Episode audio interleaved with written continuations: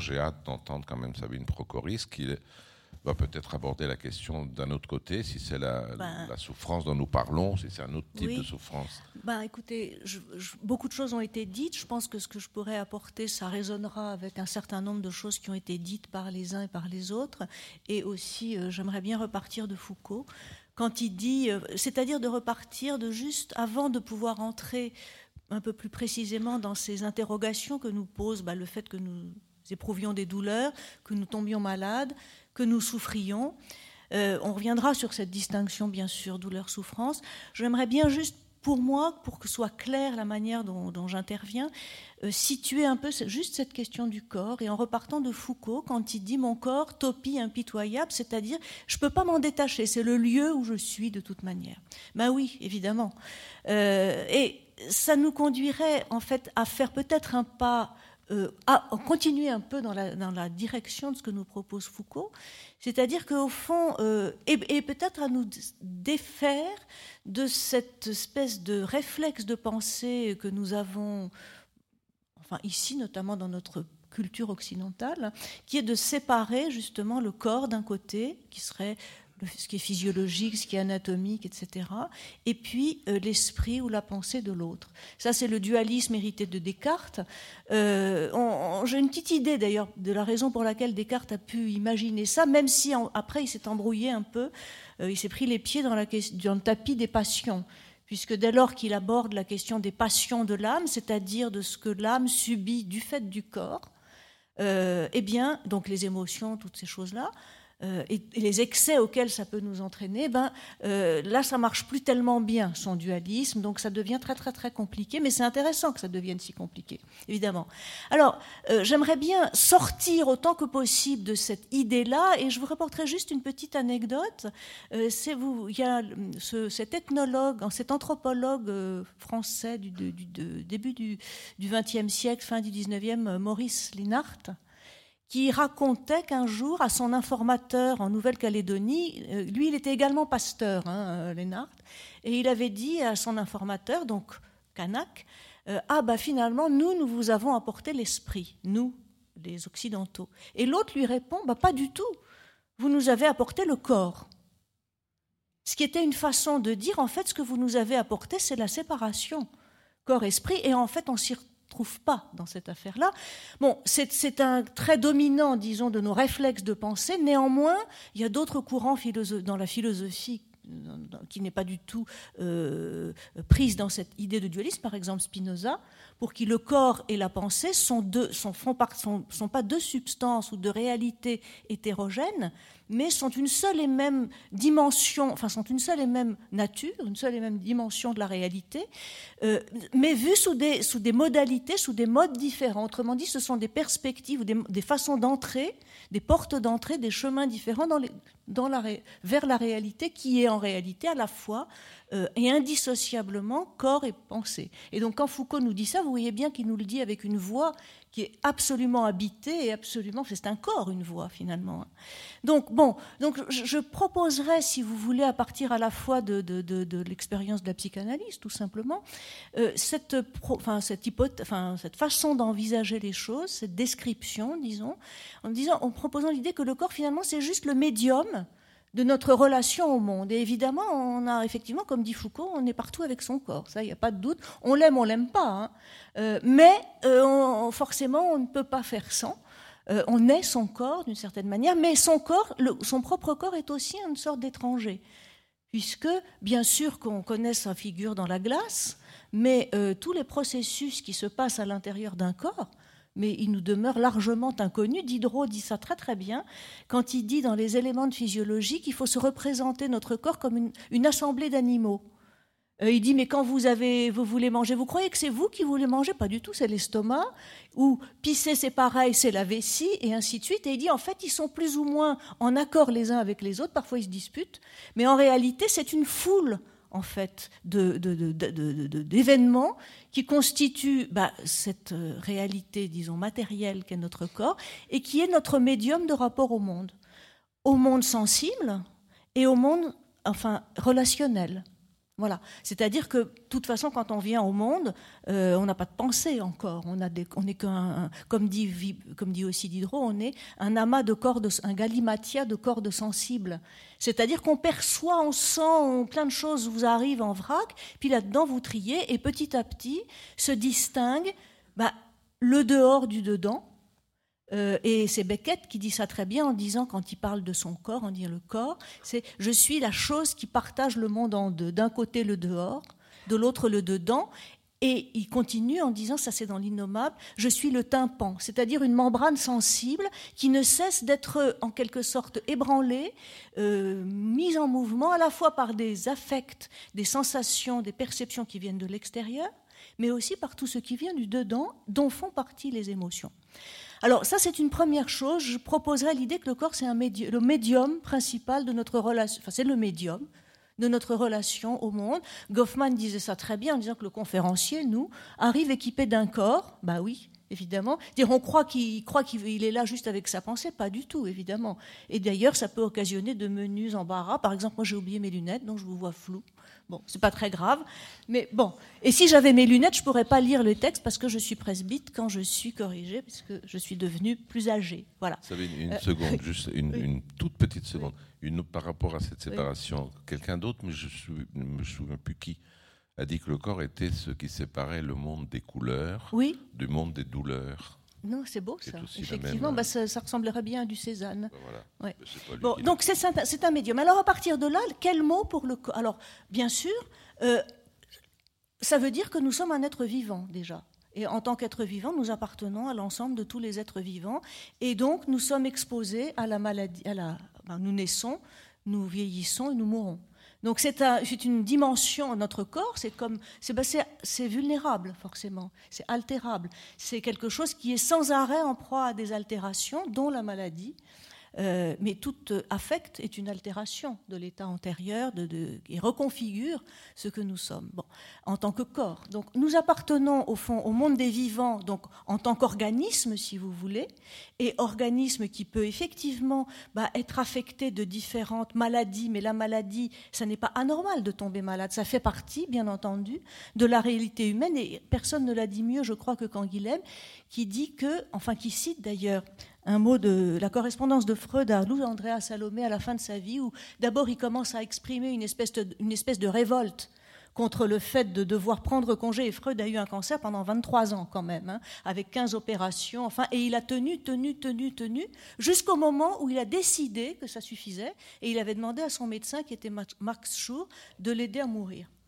Et à la fin, dans l'autre lettre à Lou Andreas Salomé, il dit Je tends petit à petit vers un état de plus en plus inorganique, vers le, vers le rien. Quoi. Euh, il dit qu'il est en train de lire La peau de chagrin, qui est ce livre de Balzac où tout se rétrécit et où effectivement le héros essaye de ne pas désirer, donc de ne pas vivre, mais ça n'empêche pas qu'il va quand même. Ce désir-là est tellement fou que ça fait rétrécir de toute manière la peau de chagrin. Et euh, quand Guilhem commente en disant Entre-temps, la maladie a fait son travail, pour reprendre le terme de travail, c'est-à-dire à transformer quelque chose. Et il nous dit aussi que les maladies sont ce qui nous rappelle et nous oblige et nous contraint à, nous, admettre que nous sommes des êtres mortels, tout simplement. Voilà. Bon, alors ça c'était la première chose que je voulais dire. La deuxième concerne cette question des mots du corps. D'abord peut-être MOTS les mots du corps parce que euh, dans certains types d'affections somatiques dont on a parlé avec les élèves cet après-midi, euh, dans les symptômes hystériques justement et dans certains symptômes dits psychosomatiques, eh bien c'est effectivement, mais prenons les symptômes hystériques parce que c'est quand même assez spectaculaire, il n'y a pas du tout de lésion organique. Aucune. Néanmoins, il y a un symptôme euh, physique, somatique, qui n'est pas physiologique, hein, et qui fait que quelqu'un, tout d'un coup, peut se trouver empêché de marcher, ou boiter, ou souffrir le martyr de ceci ou de cela, mais il n'a rien de organiquement décelable. Alors on dit, ah, il simule, mais non. La, la douleur est bien réelle et l'entrave à sa capacité d'action qu'elle constitue est tout aussi réelle, mais ce qui se passe alors, c'est que ces symptômes, à même le corps, sont en fait une façon de raconter par le symptôme une histoire. Ce qui nous renvoie au, fait que notre corps est évidemment euh, l'interface ou le médium entre euh, le monde et nos représentations. Hein.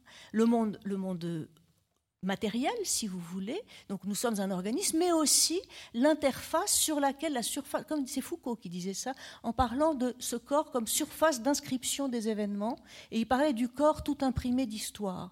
C'est-à-dire qu'en réalité, puisque nous sommes, puisque ce corps est, notre seul médium dans le rapport au monde, eh bien, avec ce qui nous entoure, forcément que nos relations s'y retraduisent, s'y inscrivent, et d'ailleurs, l'exemple de Zorn, que vous citiez, c'est un exemple extraordinaire de ça.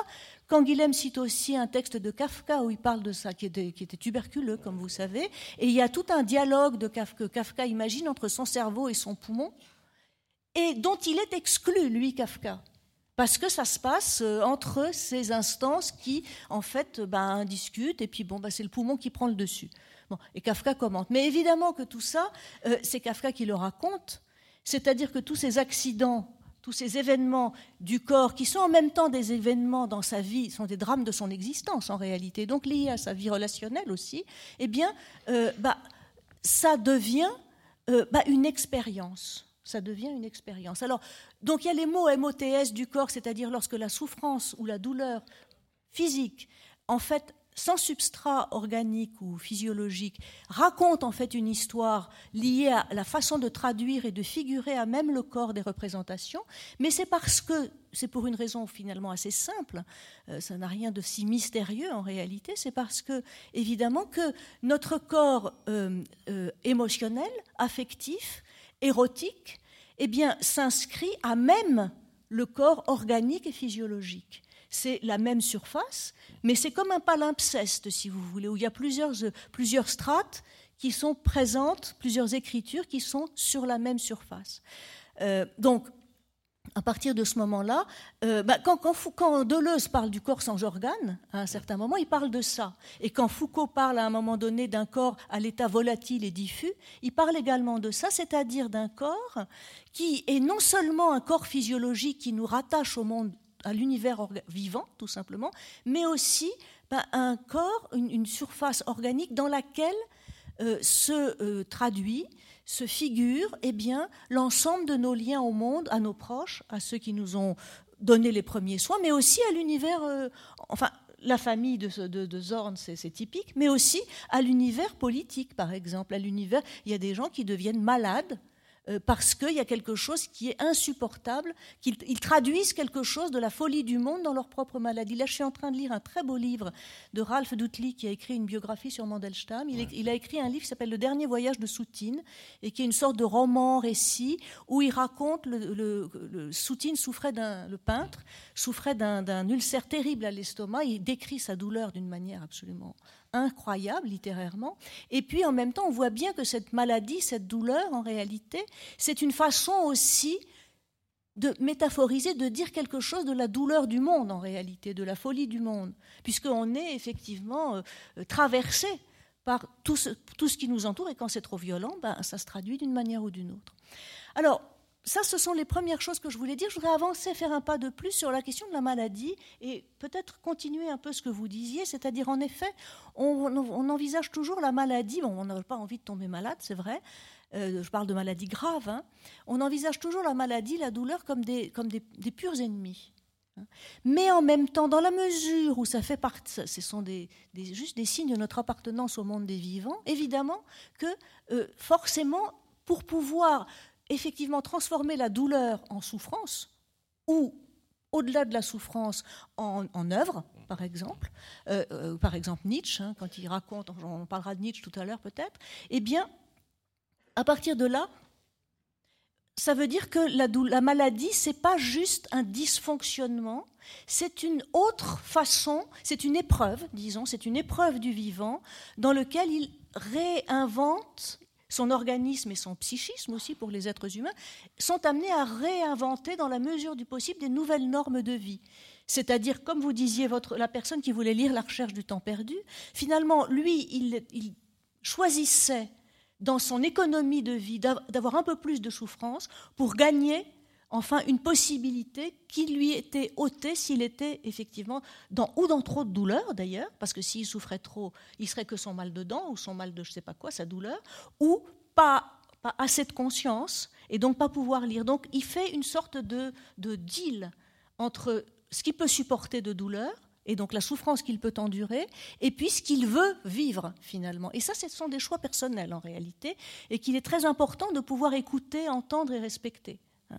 Donc, quand Guilhem dit une chose quand même très étonnante, il nous dit que l'homme est un être capable de maladie. C'est magnifique ça, parce que quand on dit qu'il est capable de maladie, qu'est-ce que ça veut dire? Ça veut dire que la maladie est cette épreuve, non seulement qui nous rappelle notre condition mortelle, mais aussi qui, euh, d'une certaine façon, euh, eh bien, nous conduit à certaines expériences dont vous avez parlé avec le bras cassé, par exemple, qui peuvent être traversées et transfigurées pour accéder à d'autres dimensions possibles du réel, de son propre réel, de sa propre vie. Et euh, il, a un texte très sévère, notamment sur les médecins très hygiénistes. Et il dit, écoutez ça, c'est quand même extraordinaire, il dit, contre certains médecins, trop prompts à voir dans les maladies des crimes, parce que les intéressés y ont quelque part du fait d'excès ou d'omission. Vous avez trop fumé, vous avez trop bu, etc. Nous estimons, dit Canguilhem, que le pouvoir et la tentation de se rendre malade sont une caractéristique essentielle de la physiologie humaine.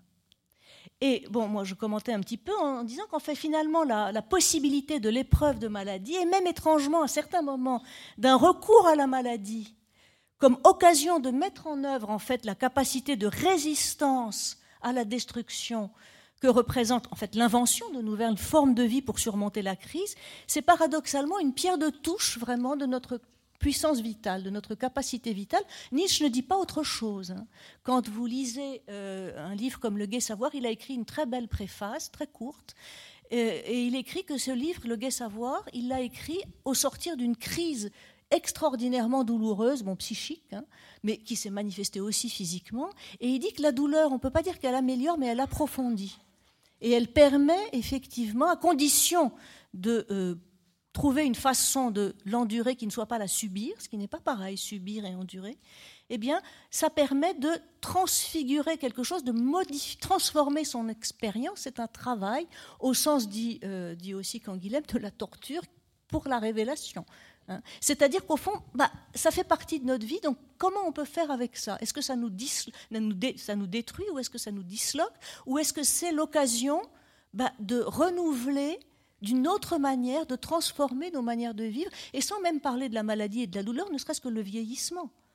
Le vieillissement et le grand âge, et nous sommes dans une société où il y a de plus en plus de personnes très âgées, forcément, c'est une diminution des capacités que l'on a à l'âge de 30 ans, de 40 ans, évidemment, et avec la souffrance et la douleur et les douleurs qui peuvent s'en suivre. Néanmoins, euh, ça ne veut pas dire pour autant que ce n'est, ne soit plus des êtres vivants. Et je pense que tant qu'on est vivant, ben, on n'est pas mort, justement. Je, je dis d'une expérience parce que je pense à une situation très ancienne où j'avais accompagné un malade en phase terminale de sida avant les, les trithérapies. Et effectivement, cet homme, ben, il est mort, hein, bien sûr, il a, la maladie a gagné. Mais pendant les années où il a fait ce travail, eh bien, il y a quelque chose qui s'est passé de tout à fait important dans le sens qu'il donnait à sa vie. Non pas du tout pour dire ah ben, c'était très bien d'avoir le sida, bien sûr que non, il ne s'agit pas de ça. Mais disons, ça a été pour lui un moment à travers lequel quelque chose de possibilité de, de, de, de vie de, de, courage, d'invention aussi, ont été, bah, par cette épreuve-là, révélées d'une certaine manière. Et vous voyez, les, si on revient au grec dont, parle souvent euh, Robert, moi aussi j'aime beaucoup revenir au grec, euh, les héros des épopées homériques, eh bien, justement, ce qui est si beau, et Peggy en parle, c'est qu'ils sont vulnérables. Ils sont exposés, même Achille, que sa mère trempe dans l'eau du Styx pour qu'il soit invulnérable, il y a une petit, un petit endroit où il reste vulnérable, son talon, le fameux talon d'Achille. Et Homère, quand vous lisez l'Iliade, il ne cesse de décrire les blessures, le sang qui coule, la douleur, tout ça. C'est-à-dire, ce qui fait la grandeur, en fait, de ces héros, c'est qu'ils ne sont pas des, ce ne sont pas des immortels, justement. Ce sont des mortels. on peut discuter entre nous. Euh, rarement les héros grecs meurent de faiblesse. Oui, oui, ils, meurent dans, le, dans la. Ils, meurent, toujours d'événements plus grands qu'eux ou d'hommes plus grands qu'eux. Ils sont exposés à la vulnérabilité, exposés à la blessure, mais en même temps, quand Ulysse revient, il y a le vieil, euh, etc. voilà. Mais disons, la, la, vulnérabilité, ça fait partie de la condition humaine. Ça fait partie de la condition humaine. Bon, voilà. Et euh, pour terminer sur cette question-là, je voudrais juste rappeler une phrase que cite Canguilhem de Fitzgerald, dans la fêlure et que si Deleuze aussi, que je vais vous lire parce que je m'en souviens pas, je m'en souviens à peu près par cœur, mais je suis pas très sûre. C'est tellement euh, bien que je voudrais pas vous l'abîmer. Et c'est dans un très beau texte. je, précise pour les élèves, c'est le réflexe de prof. Georges Canguilhem. C'est un oui. Donc c'est un grand, il était médecin et c'est un des grands philosophes qui a réfléchi sur la différence entre le normal et le pathologique. Voilà, il a écrit un C'était un grand maître de Michel Foucault. Exactement. Ouais. Euh, et, aussi de François Dagognet qui a mhm. aussi euh, qui et, il a, et son grand son, son grand livre c'est euh, le normal et le pathologique justement où il montre bien que le pathologique c'est une certaine allure du normal c'est-à-dire c'est un certain état transformé du normal et c'est une nouvelle la, une nouvelle il y a une normativité à l'œuvre, y compris dans le pathologique. Alors, c'était pour vous aider à trouver la citation. Voilà, je l'ai trouvé. Et Scott Fitzgerald a écrit un très beau livre qui s'appelle La Fêlure, et il commence par ces mots toute vie est bien entendu un processus de démolition. Et euh, quand Guilhem continue en disant, l'auteur ajoute quelques lignes après, la marque d'une intelligence de premier plan est qu'elle est capable de se fixer sur deux idées contradictoires sans pour autant perdre la possibilité de fonctionner. On devrait par exemple pouvoir comprendre que les choses sont sans espoir et cependant être décidé à les changer. Et comment, comment commande Canguilhem Il dit Apprendre à guérir, c'est apprendre à connaître la contradiction entre l'espoir d'un jour et l'échec à la fin, sans dire non à l'espoir d'un jour. Intelligence ou simplicité Je trouve que c'est vraiment magnifique. Hein, c'est très fort et je crois que ça dit quelque chose de tout à fait fondamental sur qu'est-ce que c'est effectivement, bah, qu'est-ce qui nous arrive quand nous tombons malades. Bah, ce n'est pas dénué de sens a priori. Et puis, euh, comment pouvons-nous faire avec cette situation qui est une composante de notre vie où se rejoue en général beaucoup de choses de nos existences. Évidemment, quand je parle de maladies graves, pas quand vous avez juste un rhume, évidemment. Euh, et pour terminer, je voudrais juste euh, revenir à Nietzsche euh, et à cette magnifique préface du Gai Savoir qui est un texte que je recommande, dont je recommande la lecture parce qu'il est d'une, force de vie incroyable, où il dit justement que euh, euh, bah, précisément cette expérience des maladies, euh, eh bien, ce sont des expériences en fait toujours de transformation, de métamorphose, et du coup, ça conduit à quelque chose qui a à voir avec, disons, ce qu'il appelle l'art c'est-à-dire la possibilité dans nos vies, dans nos expériences, pas forcément parce qu'on les conceptualise, mais parce qu'on trouve des manières de vivre avec ses proches, avec euh, soi-même, etc., qui se sont transformées, eh bien, parvenir à transfigurer, comme il dit, ce qui nous arrive et que nous pourrions subir comme un destin qui nous accable, en quelque chose qui, au fond, fait partie de notre grandeur d'être humain, en fait. Voilà. Très bien. Bravo.